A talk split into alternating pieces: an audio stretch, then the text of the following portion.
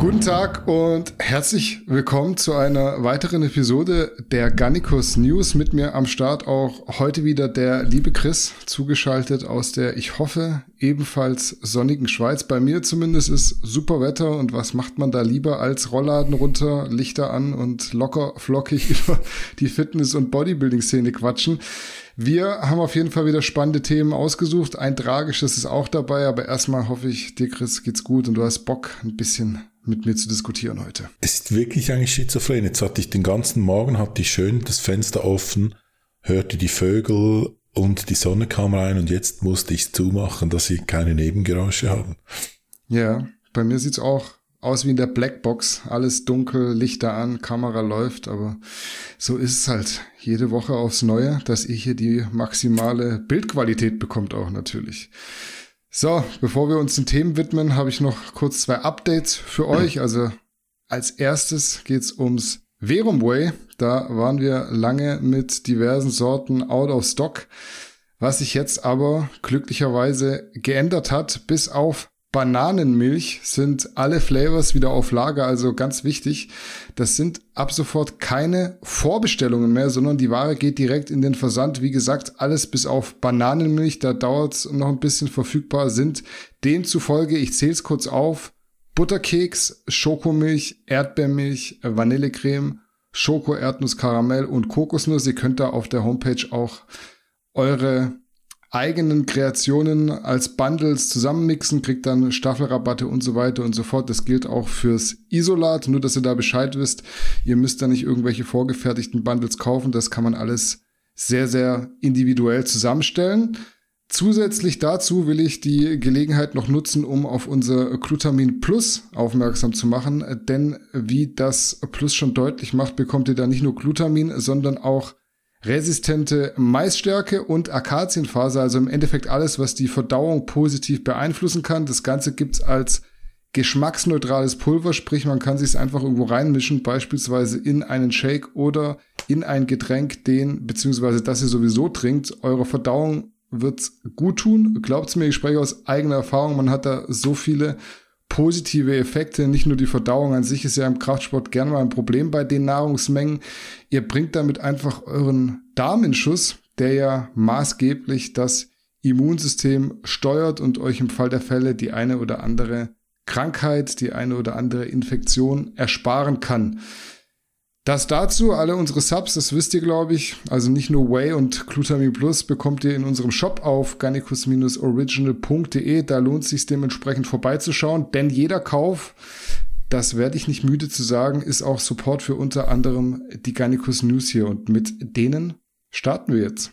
Los geht's mit Thema Nummer eins. Wir beginnen mit einem kleinen Update zu Kevin Wolter. Der hat sich, wie die treuen Zuschauer wissen dürften, wieder an der Brust verletzt. Damals im Jahr 2018 war es die linke Seite. Dieses Mal hat die rechte Seite erwischt. Passiert ist erneut beim Bankdrücken. Aber ob jetzt zu schweres Gewicht seine Technik oder vielleicht auch die genetischen Voraussetzungen das Problem waren, will ich aus der Ferne gar nicht endgültig behaupten oder beurteilen. Am Ende wird es wahrscheinlich sogar eine Mischung aus allem sein. Auf jeden Fall wurde letzte Woche dann ein MRT gemacht und allem Anschein nach ist die Sache etwas komplizierter. So wie ich das verstanden habe, ist die Sehne wohl nicht vom Knochen, sondern der Muskel von der Sehne weggerissen, was dann auch ein anderes Gefühl und eine andere Bildgebung zufolge hatte. Ob das gut oder schlecht ist, kann ich gar nicht sagen. Ich würde mal vermuten, dass es zum Operieren besser ist, wenn die Sehne abreißt, aber Vielleicht kannst du da ein bisschen Licht ins Dunkel bringen, Chris, und dabei gleich noch deine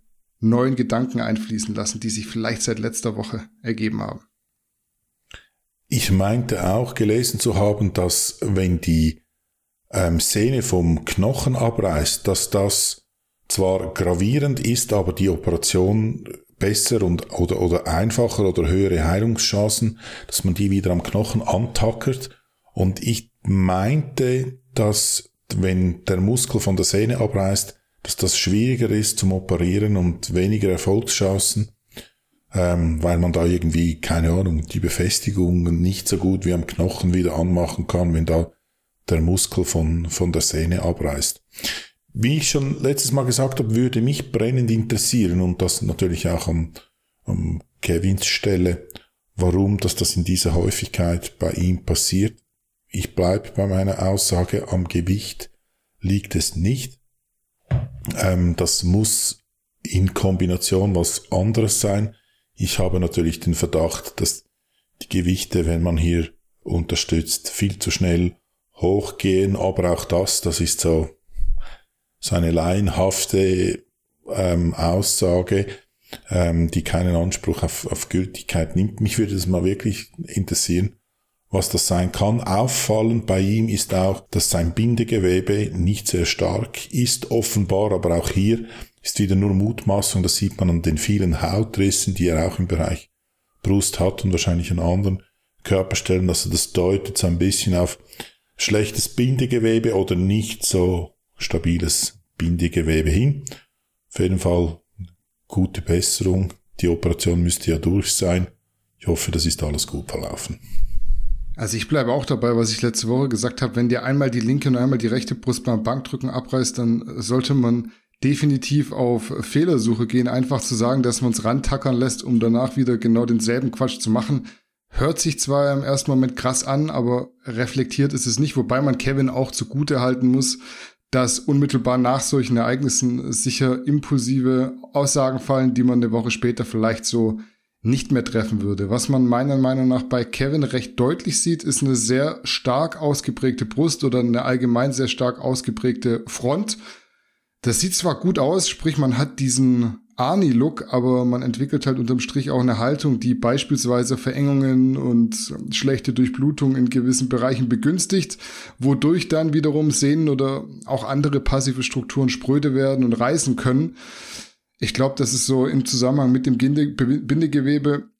Ich habe auch Hautrisse, nicht so krass wie Kevin. Das kann auch vom zu schnellen Zunehmen kommen. Aber in der Form ist es, glaube ich, dann schon ein Warnhinweis darauf, dass auch ja, andere Strukturen vielleicht nicht ganz so, wie sagt man dann, mit Kollagen versorgt sind, wie sie eigentlich sein sollten.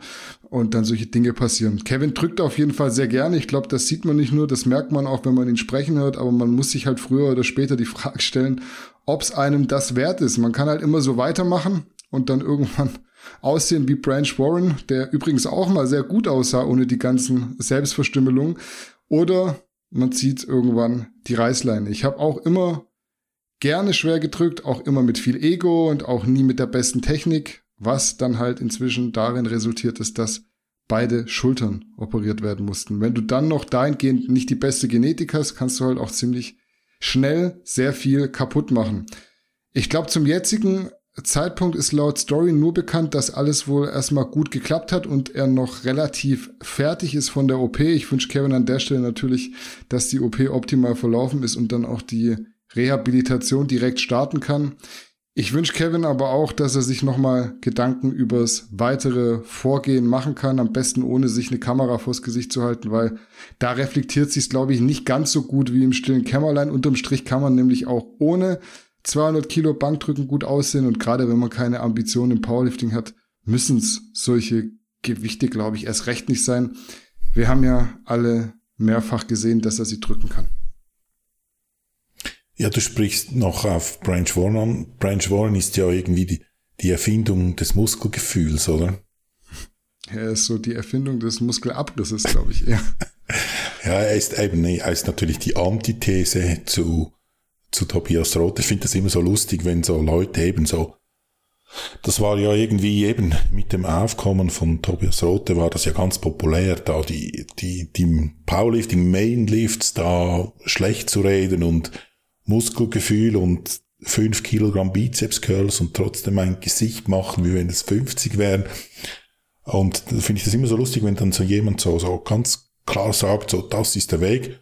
Und dann ist es relativ einfach, ein anderes Beispiel eben wie Branch Warren oder Johnny Jackson herbeizuziehen, der dann so aber diametral das andere macht und ich würde sagen, ein bisschen mehr Muskeln noch hat als Tobias Rote. Ja, man munkelt, dass die Liaison bei den Hardgainern zwischen Kevin Wolter und Tobias Rote deshalb auseinandergegangen ist, weil sie in puncto Trainingsphilosophie anderer Meinung waren. Ist Quatsch. Also am, am, Spaß. Am, Muskel, am Muskelgefühl zerbrochen, die, genau, die, die Beziehung. genau. Wir kommen zu Flying Uwe, der ja in letzter Zeit wieder öfter Thema hier in den Garnicus News ist. Der aktuellste Anlass dafür ist, dass Uwe im deutschen TV zu sehen war, genau genommen auf Vox in der Sendung Das perfekte Dinner. Da hat er für vier andere Influencerinnen gekocht, unter anderem auch vegan. Das war auf jeden Fall spektakulär, aber auch, was er so drumherum gesagt hat, war ganz spannend, nämlich, dass seine Eltern ein Drogenbusiness geführt haben und die Verhältnisse dementsprechend für ihn als Kind sehr heikel waren. Ich streue an der Stelle mal eine Aussage von Uwe ein, die so in der Sendung gefallen ist. Zitat Anfang. Meine Eltern hatten ein Drogengeschäft, also ihre Kohle mit Drogen gemacht. Wenn das dann umschwenkt, wenn der Dealer sozusagen selber heroinabhängig wird, also wenn das selber konsumiert wird, dann geht das ganze Geld natürlich für die Drogen drauf. Und irgendwann, die Bude sah so aus, kein Teppich, kein nichts, nichts zu essen, gar nichts. Teilweise war ich mit meinen Geschwistern so eine Woche alleine zu Hause, genau weil das hieß dann, wir besorgen dann mal kurz was und dann sind die nach Holland und erstmal ein paar Tage nicht wiedergekommen. Zitat Ende. Was sagst du zur Story von Flying Uwe und zu seiner Offenheit im TV? Wenn ich mich recht erinnere, hat er darüber auch auf YouTube schon mal gesprochen, aber Primetime, Fernsehen ist ja nochmal was anderes. Ich finde es mutig, dass er das so sagt, oder? Dass, ich weiß es jetzt nicht, aber ich könnte mir vorstellen, dass wenn die Eltern so komplett versagen, dass das eine Zeit braucht, bis man die quasi outen kann und zugeben kann, dass man, dass dann seine Eltern da komplette Versager waren, weil anders kann man das unter keinem Titel bezeichnen. Also wenn sie, ähm, wenn die Kinder zumindest im, in einem gewissen Alter nicht im Mittelpunkt stehen und dass da ihr eigenes Ego im Vordergrund ist, dann ist das, dann ist das einfach nur sehr, sehr unappetitlich. Aber es wundert mich nicht, dass dass aus Uwe das geworden ist, was er ist, nämlich ein, ein also dass er das äh, hätte, werden konnte, braucht es natürlich einen extrem starken Charakter.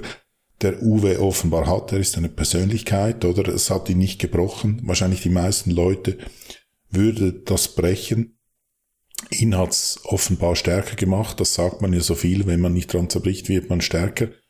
Und ich finde das bewundernswert, wie er das wegsteckt, wie er darüber reden kann wie er offenbar, zumindest macht er auf mich diesen Eindruck, nicht traumatisiert ist von dem Ganzen, wie er, wie er gesagt hat, er möchte, hat sich durch diese Erlebnisse gesagt, er möchte das für seine Kinder das Gegenteil von seinen Eltern sein, nämlich für die Kinder da sein. Ich fand das unglaublich ähm, beeindruckend und ja, einmal mehr, also ich, ich kann mich da als, als, als als stiller Uwe-Fan outen. Ich finde ihn ein bemerkenswerter Mensch, ähm, dass er das alles durchgestanden hat und so es sich gibt. Und was ich auch festgestellt habe, er ist Linkshänder. Tatsächlich? Bist du auch Linkshänder? Ich wäre es wahrscheinlich. ich okay. muss das bewusst so verklausuliert sagen, weil. Man hat die Kinder damals umgezogen, oder? Mich nicht mehr, also nicht mehr in der Schule, aber meine Mutter wurde umerzogen und sie wollte mit so linke Hand auf den Rücken binden in der Schule oder so. So, solche Maßnahmen waren ja früher noch normal. Und weil sie mich, mir das ersparen wollte, äh, geht man davon aus, dass sie mich da quasi umtrainiert hat, immer irgendwie die andere Hand und so weiter. Und es gibt so ein paar Indizien, die darauf deuten, dass ich Linkshänder eigentlich bin, aber ich schreibe mit rechts. Hm, sind Linkshänder kreativer, war das nicht so?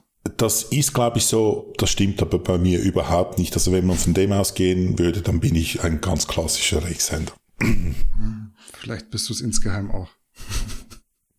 ja, ich habe tatsächlich mal etwas mehr reingeschaut in die Folge vom perfekten Dinner, in der Uwe dann auch seinen Kochauftritt hatte. Und da muss ich erstmal sagen, dass ich ein bisschen enttäuscht war. Wir sprechen ja mittlerweile nur noch von Frauenquote, aber jetzt sitzen da in so einer Sendung vier Frauen und ein Mann. Das fand ich dann schon zumindest etwas fehlverteilt. Man hat da auch so ein bisschen die perfide Art der Damen gemerkt, würde ich mal behaupten. Gerade in der veganen Fraktion, da wurde Uwe in der Gruppe erstmal gutes Feedback gegeben und hintenrum haben sie ihn dann doch schlechter bewertet.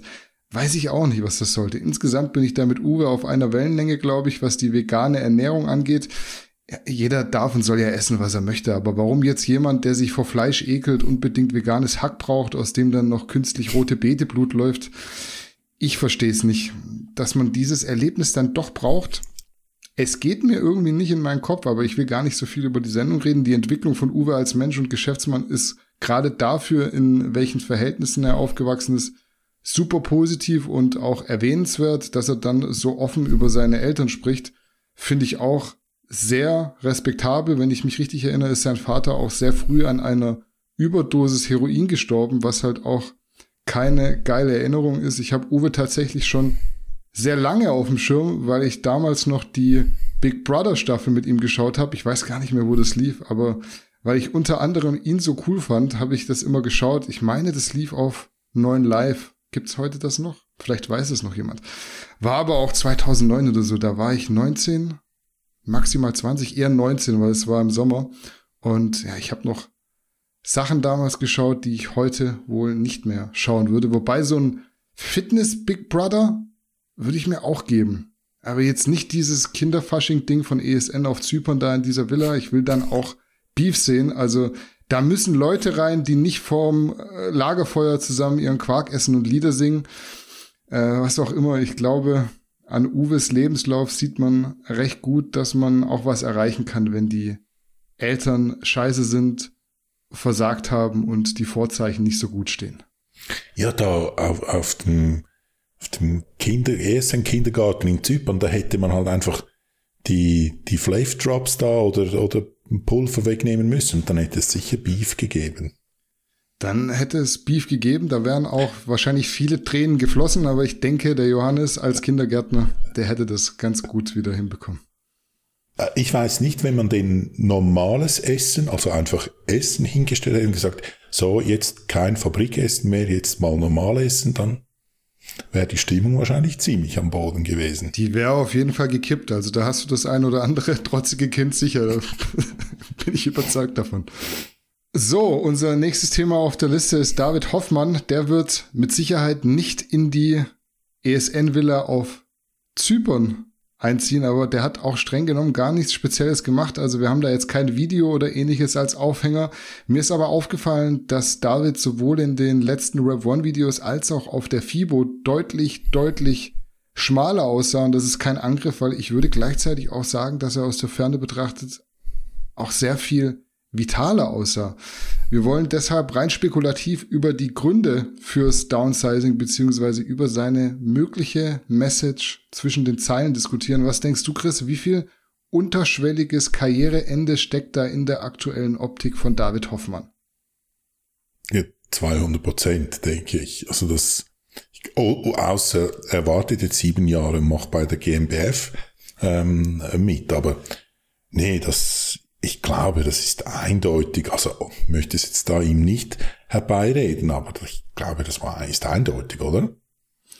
Ja, also ich würde schon sagen, im derzeitigen Erscheinungsbild von David Hoffmann steckt mehr Statement, als man es vermuten würde. Es kann natürlich auch sein, er fährt einfach runter, weil noch keine Entscheidung über seine sportliche Zukunft gefallen ist, aber so schmal war er, glaube ich, lang nicht mehr. Ich kenne David nicht schmaler als jetzt. Selbst wenn er in der Classic Physik nochmal starten würde, macht es, glaube ich, keinen Sinn, so stark die Bremse zu drücken. Für die offene müsste er dann sowieso nochmal mehr Gas geben als sonst.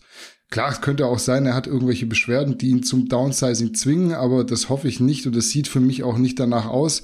Man kann zwar nie in die Athleten reinschauen, aber auf mich wirkt David echt vital und frisch. Der Look ist zwar ungewohnt, aber ich finde, ihm steht das sehr gut, wenn ich mir Dennis Wolf daneben anschaue der sieht in einem ähnlichen Alter um einiges mitgenommener aus. Wenn ich so aus der Ferne beurteilen müsste, würde ich sagen, der David hat insgeheim seine Entscheidung getroffen. Ich meine, unterm Strich ist er auch mittlerweile 42 Jahre alt, hat Frau und Kind daheim.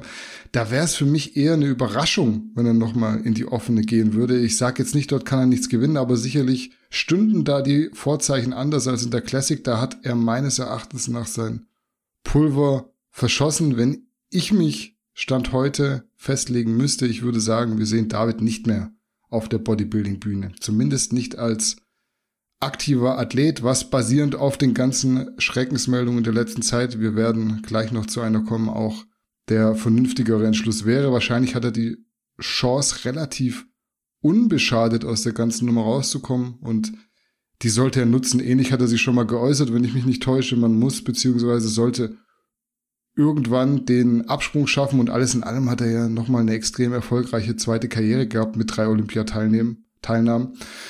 Das ist jetzt vielleicht einfach die Zeit, den Staffelstab endgültig an Urs zu übergeben. Ja, er hat äh, wirklich ausgesehen wie noch eine Frischzellenkur. Also das Gesicht, auch die Gesichtszüge haben auf mich anders gewirkt.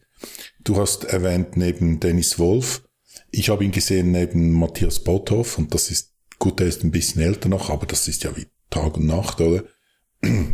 Auch die Hose waren, glaube ich, noch aus der, aus einer anderen Zeit. Die flatterten ein bisschen an seinen Beinen. Also man sieht's da in jedem Bereich.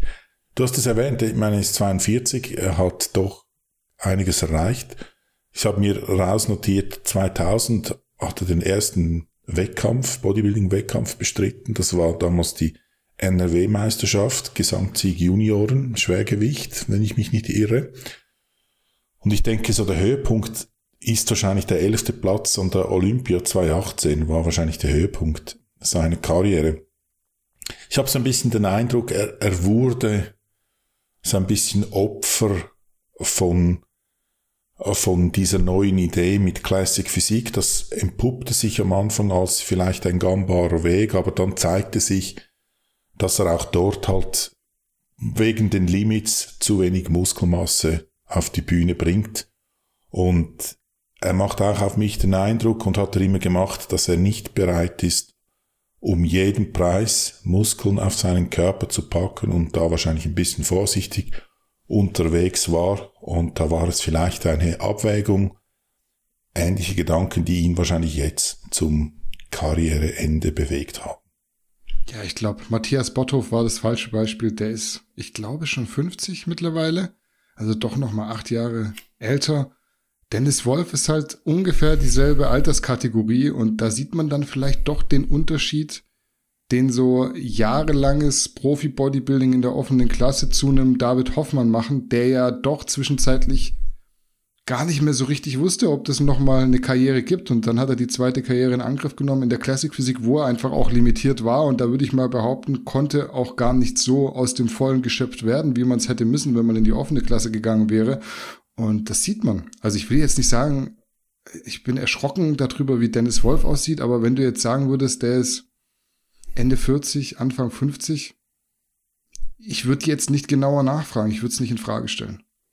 Wir kommen zum Top-Thema der heutigen Folge, wobei sich Top-Thema immer so positiv anhört, ist es in dem Fall aber leider gar nicht. Ich gebe auch zu, ich habe es bewusst nach hinten geschoben, weil ich nicht so ganz negativ anfangen wollte. Es hat sich gestern Abend relativ zügig verbreitet, dass Cedric McMillan im Alter von nur 44 Jahren verstorben ist. Kurze Zeit war im Umlauf, dass es Suizid gewesen sein könnte, aber mittlerweile hat sich wohl herauskristallisiert, dass er beim Cardio auf dem Stairmaster einen Herzinfarkt erlitten hat. Ich will einleitend gar nicht so viel sagen, weil die Meldung steht im Endeffekt für sich sind zumindest jetzt zum Zeitpunkt der Aufnahme, wir haben Mittwochmittag, auch fast noch Breaking News. Deshalb Frage an dich, Chris, was sind bzw. waren deine ersten Gedanken zum Ableben von Cedric McMillan? Mir ist dieses Interview, ich meinte, es war mit einer Dame, ich bin jetzt aber nicht mehr sicher, in den Sinn gekommen, wo er über seinen seine Nahtoderfahrung da ähm, sprach und das Ganze so ja, so wie für alle angenehm wie möglich machen wollte und so ein bisschen darüber gelacht hat und so weiter, die kamen mir wieder in den Sinn. Ähm, das ist so ein Tod, so blöd wie das tönt, äh, wie auf Ankündigung, oder? Und man hat es damals wahrscheinlich nicht so ernst genommen, seinen Gesundheitszustand, denn er eigentlich sehr transparent gesagt hat, wie schlecht es ihm geht. Aber irgendwie hatte man den Eindruck, das wird schon wieder besser. Und ja, es war doch nachhaltiger, als man vielleicht glauben wollte oder was zumindest ich, ich hätte jetzt nicht mit so einem schnellen Ableben von ihm gerechnet. Bodybuilding setzt voraus, dass man konsumiert und dass man in diesen Mengen konsumiert. Solange, dass man sich durch mehr Konsum auch nur ein bisschen mehr Muskelmasse oder irgendeinen Vorzug verschaffen kann, solange wird es jemand geben, der dann mehr konsumiert. Und ich glaube, dieses Problem oder dieser Umstand, ich möchte das nicht mal unbedingt das Problem bezeichnen, wird sich kaum ändern. Ich denke auch, da muss man gar nicht dagegen anreden. Das ist sowieso wie gegen Windmühlen. Das ist ein Fakt. Und Bodybuilding und, und, und ähm, Medikamentenmissbrauch, das geht einher, das gehört leider zusammen, aber das war offenbar, wie ich wieder in einem Artikel, jetzt einen interessanten Artikel gelesen habe, schon in den 30er Jahren Fakt, oder? Also das ist nicht ein neues Phänomen. Bodybuilding ohne den Missbrauch von Medikamenten gibt es nicht. Die Versuche mit Natural Bodybuilding, die sind nett, aber das, wovon wir reden ja hier von was anderem. Und solange das das so ist, wir werden wahrscheinlich leider noch über viele ähm, Ableben hier berichten in der Zukunft. Diese Rate oder dieses Ausmaß wird sich auch kaum irgendwie verkleinern. Also da werden wahrscheinlich eher mehr noch dazukommen. Ja, es nimmt schon in letzter Zeit sehr rasant zu. Es ist eigentlich auch egal, wie oft solche Negativschlagzeilen vorkommen. So wirklich dran gewöhnen werde ich mich nicht. 44 ist halt am Ende viel zu jung. Ich habe Cedric McMillan immer sehr stark kritisiert, einfach weil ich das riesige Potenzial in ihm gesehen habe. Wenn ich mich an die Arnold Classic 2017 erinnere, wir werden wahrscheinlich jetzt genau diese Aufnahmen einblenden. Das war unfassbar, was er da bei seinem Sieg für ein Paket auf die Bühne gebracht hat. Leider konnte er daran nie mehr wirklich anknüpfen. Ich habe schon Gänsehaut, wenn ich dran denke, wie geil dieser Auftritt damals war.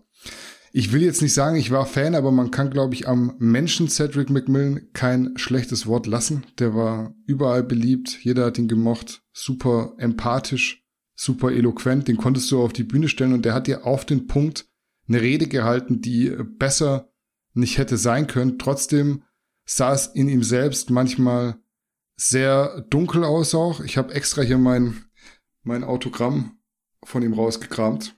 Das habe ich heute schon in meine Instagram-Story gepostet.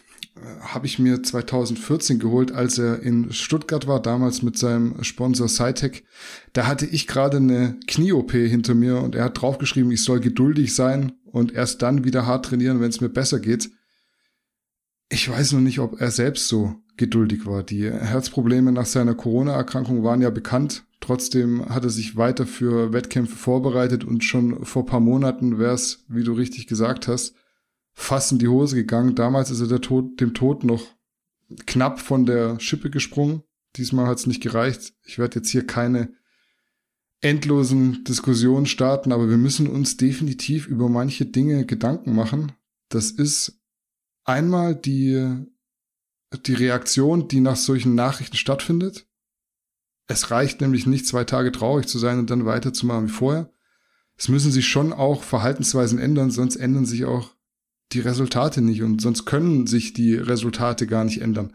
Also der Leichtsinn, mit dem teilweise an die Stoffthematik rangegangen wird heutzutage, ist für mich schon schwierig. Es ist teilweise jenseits von Gut und Böse bei aller Transparenz, bei aller Liebe, das muss man dann auch mal so hart sagen. Wir müssen aber auch drüber reden, dass gerade in den letzten zwei Jahren sehr viele, zum Teil auch sehr junge Sportler sterben. Im Bodybuilding kann man das immer noch auf den Stoff schieben, aber im Breitensport wie Fußball, Basketball und Co. ist das nicht mehr so einfach. Auch da mehren sich die Meldungen. Für mein Empfinden sind es einfach viel zu viele Todesfälle im Vergleich zu früher. Und nee, bevor das wieder aufkommt. Das ist kein reines Statement zur Impfung per se. Sicherlich auch, natürlich, auch das muss man in Frage stellen, aber die Krankheit Corona an sich bringt auch Effekte mit sich, die man beobachten und adressieren muss. Das hat Cedric McMillan selbst gesagt. Da bin ich auch voll seiner Meinung. Ich glaube, direkt danach hat er schon gemerkt, dass irgendwas nicht mehr stimmt. Irgendwas scheint da mit dem Körper zu passieren und das muss man sich anschauen. Deshalb lasst euch durchchecken, hört mal in euch rein, weil nur zu sagen, mich trifft schon nicht, ist nicht nur zu kurz gedacht, sondern im Zweifel auch gefährlich, weil erwischen kann's uns alle. Das zeigen viele Fälle, bei denen auch deutlich jüngere Sportler wegen Herzgeschichten ums Leben gekommen sind als Cedric McMillan. Das ist eine sehr traurige Geschichte. Auch das hat mich gestern wieder so ein bisschen rausgerissen aus dem Alltag. Aber auch da verfliegt so ein bisschen diese Angst, dass sowas nochmal passiert, dass das mit einem selber passieren kann, nach wenigen Tagen wieder. Und man muss es nachhaltiger machen, solche Ereignisse im Kopf zu behalten, weil 44, das ist kein Alter, vor allem nicht als Familienvater, der Kinder hat. Nein, äh, ich bin letzte Woche 47 geworden, also ich bin bereits über dieser Grenze und es ist nicht so, dass ich mich schon alt fühle. Aber eben, Bodybuilding, das geht einher mit Bodybuilding. Ich denke, da müssten irgendwelche, keine Ahnung, Messkriterien müssten anders werden. Ob denn das nach Bodybuilding ist, zum Glück muss ich diese Diskussion nicht führen. Ich fände es einfach wichtig, dass, dass man im Breitensport sich da ein bisschen mehr Gedanken macht, oder? Dass man sich überlegt, soll ich jetzt mir einen Plan über Medikamente, die zum Teil oder größtenteils schon vom Markt genommen wurden, aus bestimmten Gründen, soll ich mir so einen Plan von einem Coach, der irgendwie nicht mal regional Bodybuilding-Meisterschaften gewonnen hat, geben lassen und so ihm die Leasingrate für seine Luxuskarossen finanzieren oder soll ich vielleicht den Sport nicht so einfach als Hobby betreiben, ohne diese übertriebenen Muskelberge? Ich denke, das ist viel wichtiger, dass in der Gesellschaft diese Gedanken stattfinden, dass man dieses Lifestyle-Ding ein bisschen auf die Seite legt. Habe eben einen ganz interessanten Artikel gelesen über die Geschichte von Diana Ball und ich lese hier den, den Werbeslogan von damals vor, wie sie mit Diana Ball geworben haben. Und zwar hieß es da, man blüht wieder auf mit Diana Ball, Diana Ball mehr als ein Tonikum. Und hat so damals schon ich rede hier von den 60er Jahren, probiert diesen Lifestyle-Markt ähm, zu, zu erreichen. Ich habe sogar die Aussage gefunden, dass in der Schweiz, Dianabol wurde in der Schweiz entwickelt, in der Schweiz war das ohne Rezept ähm, in der Apotheke ähm, erhältlich bis zu einer Dosis von drei Milligramm pro Tag. Ja, wir sind weiter als die 60er. Also wir müssen äh, anders an Nein, die Sache rangehen. Nicht. Ja, also sind wir rein theoretisch schon, was das Wissen angeht, wir machen es mhm. nicht. Und wir, wir stellen genau. uns teilweise dumm, wir verschließen die Augen vor Fakten und vor der Tatsache auch, dass diese Dinge allen Leuten passieren können.